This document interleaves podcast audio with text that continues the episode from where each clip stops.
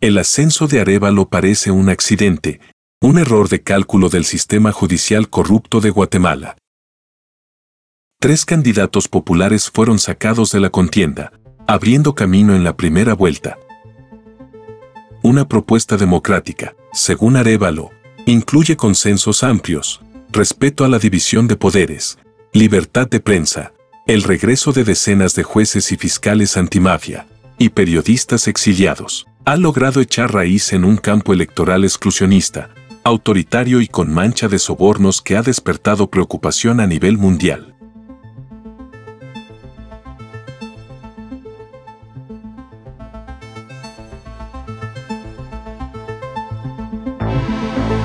Te damos la bienvenida a El Faro Audio. Ahora puedes escuchar nuestros reportajes en el momento que más te convenga. Sigue nuestro canal en tu plataforma de podcast favorita y no te pierdas las historias importantes de Centroamérica.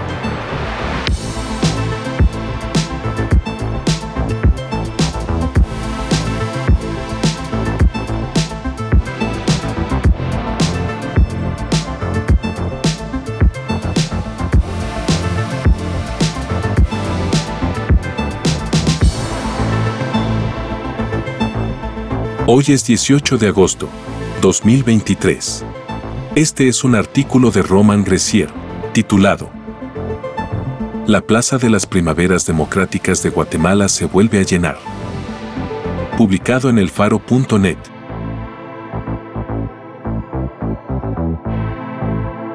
Cuando el candidato presidencial Bernardo Arevalo se sube a la tarima para dar su enérgico discurso de cierre de campaña, una corriente de aplausos recorre la Plaza de la Constitución, en el centro histórico de la ciudad de Guatemala, abarrotada con varios cientos de personas. Es la noche del miércoles, 16 de agosto. La plaza de un kilómetro cuadrado se ha llenado hasta las orillas. Hay una extraña sensación de inevitabilidad de su victoria en medio de una crisis democrática, que ha enturbiado al país centroamericano durante más de cuatro años. Apoyado en el recorrido de la historia que esta plaza nos entrega, apoyado en la semilla que ha de germinar, no vamos a repetir lo que hicieron nuestros próceres, sino que vamos a formar una primavera nueva, renovada y para los tiempos que vienen. La nueva primavera le pondrá fin a los corruptos. Proclama el candidato. La plaza es un hilo que atraviesa la tela histórica de Guatemala.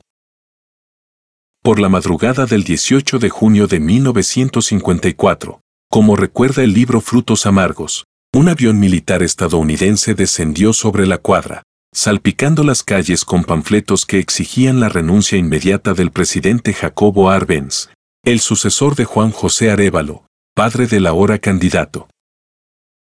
Días después, un grupo de militares guatemaltecos radicales, patrocinados por los Estados Unidos, derrocó a Arbenz e instauró un régimen militar, poniendo fin a una efímera primavera democrática de poder civil, que duró una sola década.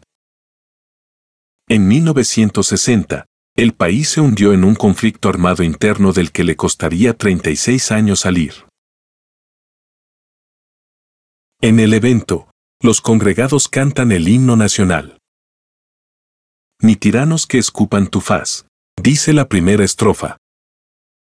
Al son de una marimba mientras una cámara proyecta las caras de la multitud en una pantalla grande.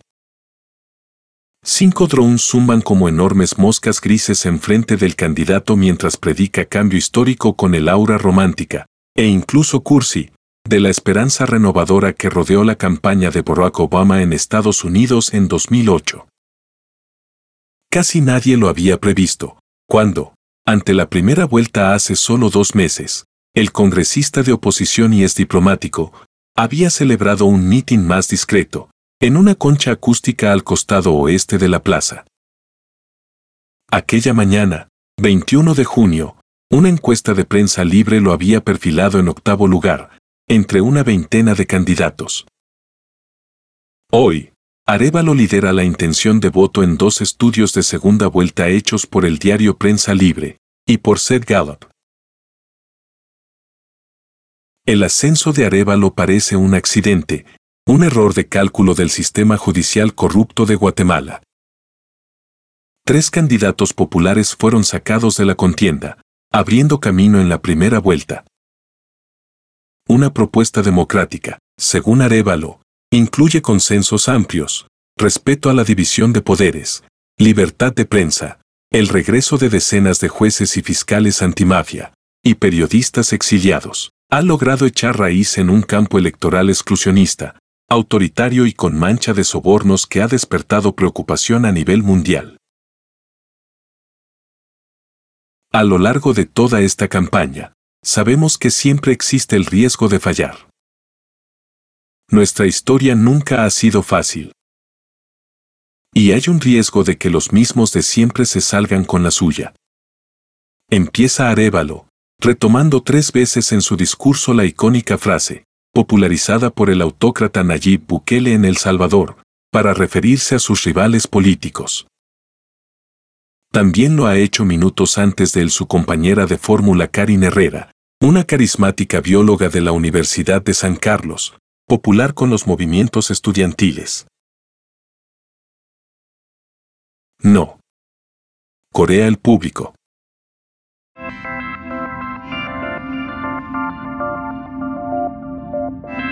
Hasta ahora la Corte de Constitucionalidad no ha permitido que el Ministerio Público, pese a intentos creativos por todas las vías posibles, saque al candidato o a su partido de la contienda. Por la mañana, Sergalab colocó a Arevalo con una ventaja de 22 puntos sobre la ex primera dama, dos veces candidata a la presidencia y jefa política, Sandra Torres, que ha desplegado una campaña llena de desinformación acusándolo de abanderar una ideología de género. La encuesta matutina sugiere que esta táctica de miedo en un país mayoritariamente cristiano y conservador no ha surtido mayor efecto. Después de la primera vuelta electoral, cuando el Tribunal Supremo Electoral estaba a punto de certificar los resultados, el Ministerio Público acusó al partido de incorporar a 12 personas muertas a sus filas, de falsificar firmas en su creación en 2017 e incluso de supuesto lavado de dinero. En sus argumentos públicos los fiscales retomaron una denuncia penal hecha por el mismo Arevalo en mayo de 2022, en contra de un supuesto falsificador de firmas. Torres ha replicado los argumentos de los fiscales.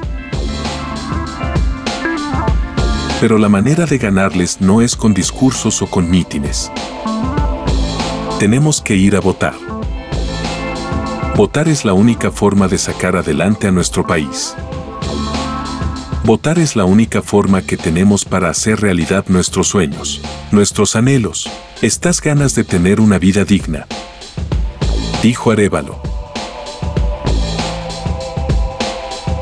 pero a cuatro días de las elecciones, como si se tratara de un matrimonio concertado. El público aún está conociendo a Arevalo y a su pequeño partido progresista Semilla, nacido de las protestas masivas de 2015, que llevaron al juicio donde se condenó por fraude aduanero al presidente y ex militar, Otto Pérez Molina. El partido nació de esta misma plaza, concentrado en la clase media capitalina. Arevalo recuerda al público hoy que su padre también tomó el podio en esta plaza. En el viaje que ha sido esta campaña, no he estado solo. Además de todos ustedes, mi padre, Juan José Arevalo, ha sido una compañía cada vez más presente.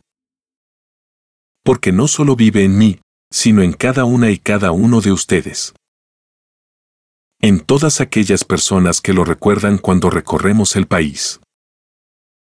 Yo no soy mi padre, pero recorro el mismo camino que él construyó. Un familiar suyo, creo que era el papá, él dejó algo muy bonito, y eso lo recuerda mi papá.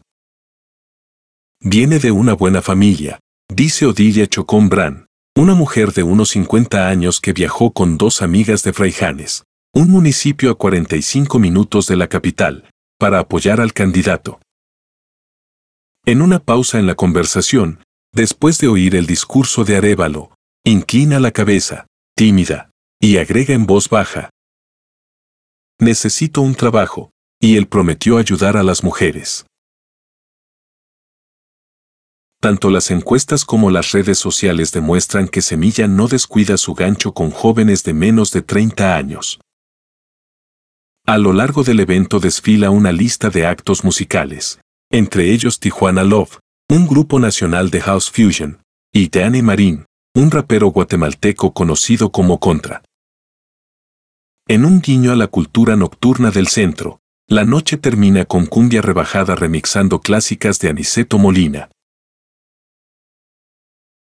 Estamos aquí para celebrar esta nueva primavera que este domingo daremos una segunda sorpresa, dice Andrés, un joven voluntario del partido de 28 años que pidió un día libre en su trabajo para llegar desde Jalapa. Y si en 2015 nos reunimos en esta plaza central para sacar a un corrupto, hoy nos estamos reuniendo porque estamos demostrando que vamos a llevar a la presidencia a un partido político que es del pueblo. Fernando Hernández, un ecólogo que se acerca a los 70 años, ha llegado para apoyar al partido. Una música ensordecedora emana de las bocinas al centro de la plaza. Dice que estuvo en la plaza en 2015 también. Queríamos cambio, pero no teníamos vía para lograrlo, reflexiona.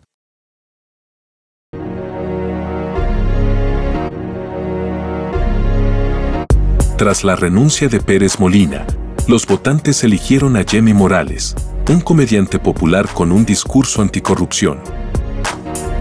Bajo la lupa de una investigación por financiamiento electoral ilícito, Morales expulsó a la Comisión Internacional contra la Impunidad en Guatemala en 2019. El siguiente enero, cuando terminó su mandato, se juramentó como diputado del Parlamento Centroamericano y recuperó su inmunidad en un giro que se leyó ampliamente como una burla a los votantes. En 2023, Morales se postuló, aunque sin éxito, al Congreso. Su hermano Sami consiguió solo 0.3% del voto presidencial. Sin alcanzar el 5% en las presidenciales ni lograr una sola diputación, ahora la ley electoral estipula que se debe cancelar su partido. Según Fernando, si Arevalo gana el partido debe cumplir su promesa de ampliar la mesa. Semilla no debe cerrarse a los grupitos de sus líderes. Deberían traer más gente y escucharnos a nosotros los mayores, dice. Muchos de los líderes son jóvenes. No les tocó vivir la guerra. A inicios de año, la elección parecía un referéndum sobre esa época de control militar. Pero el electorado descartó la posible presidencia de la ultraconservadora Suri Ríos, pupila política de su padre, el general Efraín Ríos Montt, dictador de 1981 a 1983 durante la sangrienta época genocida del conflicto. Después de la primera vuelta, los esfuerzos de partidos políticos como los de Ríos, Torres y el presidente Alejandro Yamatei por impedir la certificación del voto, alimentaron la imagen de Arevalo como candidato antisistema. Mientras en los últimos dos años el Estado ha impuesto el exilio o la cárcel como costo de luchar contra la corrupción, y ha condenado a prisión al periodista José Rubén Zamora, y a la fiscal anticorrupción Virginia La Parra, los temas por los que sectores de la población suelen amenazar movilizaciones han sido económicos, como el pago de seguro obligatorio vehicular, o cambios a la recolección de basura. La asistencia a la plaza durante manifestaciones ha llegado a ser un termómetro social de hasta donde podría llegar un movimiento, así como de su pluralidad y longevidad. La última vez que la plaza casi se llenó fue a finales de julio de 2021, tras el despido de Juan Francisco Sandoval, el ahora exiliado es jefe de la Fiscalía Especial contra la Impunidad. Múltiples autoridades indígenas convocaron un paro nacional respaldado por movimientos estudiantiles, colectivos de desarrollo rural y partidos de oposición. Parecía ser la fórmula de frenar la deriva autoritaria, pero el sistema judicial siguió deteriorándose, y las protestas se esfumaron. Ahora todo el equipo de Sandoval está exiliado, encarcelado o trasladado, y el Congreso ha nombrado a la que forzó su salida, la fiscal general Consuelo Porras, a un segundo mandato hasta 2026, pese a sanciones de Estados Unidos por obstruir investigaciones de corrupción. Esta noche, una decena de miembros de la autoridad ancestral Maya Achi ha llegado a la plaza desde Rabinal, Baja Verapaz, en apoyo al candidato, vestidos de traje blanco o huipil azul verde multicolor, y con varas de mando en la mano. Este jueves, una corte escuchará los últimos argumentos en el caso Rancho Bejuco, una masacre de 25 indígenas, entre ellos 17 niños y 5 mujeres embarazadas, en manos del ejército en ese departamento, en julio de 1982, durante el gobierno de facto de Ríos Montt. Estamos cansados de la impunidad, la corrupción, los mismos de siempre, dice Jorge González, de la autoridad Achí.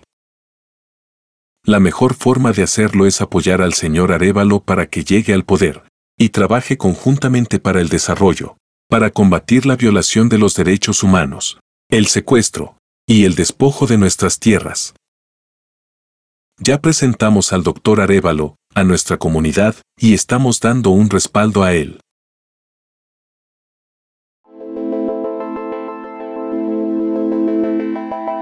Si bien Semilla parece haber posicionado su discurso contra la corrupción en la mente de muchos votantes, no ha sido del todo el caso para la pobreza, la precariedad laboral, el costo de la vida y la seguridad, temas de enorme peso electoral en un país, donde uno de cada dos niños de menos de 5 años de edad padece desnutrición. Durante cuatro décadas, Filomina Mazariegos, una mujer oriunda del departamento de San Marcos, que colinda con México, ha vendido todo tipo de parafernalia plástica en manifestaciones. No parpadea al decir, sentada en un banquillo de piedrita en la plaza, que votará en la segunda vuelta este domingo 20 por Torres, cuya campaña en los últimos días ha burlado la ley electoral al repartir comida y regalos para cortejar votantes, con un especial interés en asociaciones de vendedores de mercados. Yo sí voy a votar por Sandra, y no lo hago por los frijoles. Lo hago porque hay mucha gente que lo necesita, gente que da lástima, cuando uno dice, bueno, el pan ya está duro, hay otros que se lo comen, dicen cogiéndose los hombros. El que va a robar tiene que robar. El único que nos puede formar es Dios. Este es el partido más fuerte. Se ve en las encuestas, dice su esposo Abel, dejando de lado unas botellas de agua y acercándose. Han tendido un manto blanco en un rincón de la plaza con decenas de sombreros, paraguas, trompetas de plástico de colores, botellas de agua fría y banderitas nacionales. Abel trabaja para el Ministerio de Educación. Filomina, que trabajó durante dos décadas como cocinera para el Estado, ya se ha jubilado del ministerio. Lo que pasa con Semilla es que buscan gente con más recursos. Sandra es de abajo, agrega. Ella da comida, apoya. Este no da nada. Después del discurso de Arevalo vuelvo a buscar a Filomina por su opinión. Estuvo bien, se limita a contestar Filomina. Le gustó porque vendió bastante, dice Abel entre risas. Mira, tengo 26 años de trabajar para el Estado. He visto mucho gobierno más malo que bueno. Ojalá que este sea bueno. ¿Es decir que el discurso de Arevalo ha cambiado su opinión? ¿Por quién piensan votar? Por Sandra, responden en unísono.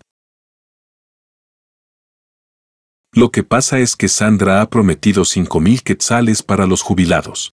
Agrega Abel. Si gana, Arevalo prevé esfuerzos para impedir su toma de posesión. No tengo ninguna duda de que entre el 20 de agosto y el 14 de enero, si nosotros ganamos la elección, va a haber un buen número de intentos, dijo Arevalo en una entrevista con El Faro este lunes. El 13 de agosto se filtró un video en el que una dirigente del partido de Torres, la UNE, dijo a fiscales de mesa del partido. Sí, necesito que cada uno de ustedes esté preparado para la impugnación. Porque les voy a compartir que una directriz de la Coordinadora Nacional de Fiscales de la UNE es que cada mesa de votantes sea impugnada. El partido dice que el video se sacó de contexto y que impugnar la mesa es un término, si quieren, coloquial. Qué hermoso que es sentir la esperanza de la gente. Qué hermoso que el pueblo vuelva a sentir que puede tomar el futuro en sus manos. Qué hermoso sentir la dignidad que se respira en estos momentos, concluye Arevalo al bajarse de la tarima, ante un puñado de micrófonos. Esta noche, al menos, la plaza se ha contagiado con la certeza de que Arevalo ganará.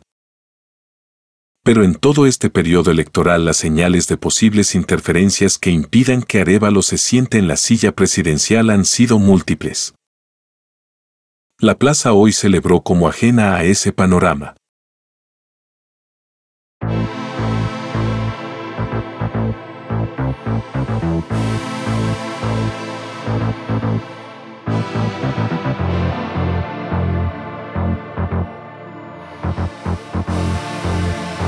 La Plaza de las Primaveras Democráticas de Guatemala se vuelve a llenar. Por Roman Recier. Editores, Óscar Martínez y Sergio Arauz. Fotografías por Carlos Barrera. Producción y musicalización por Omnion.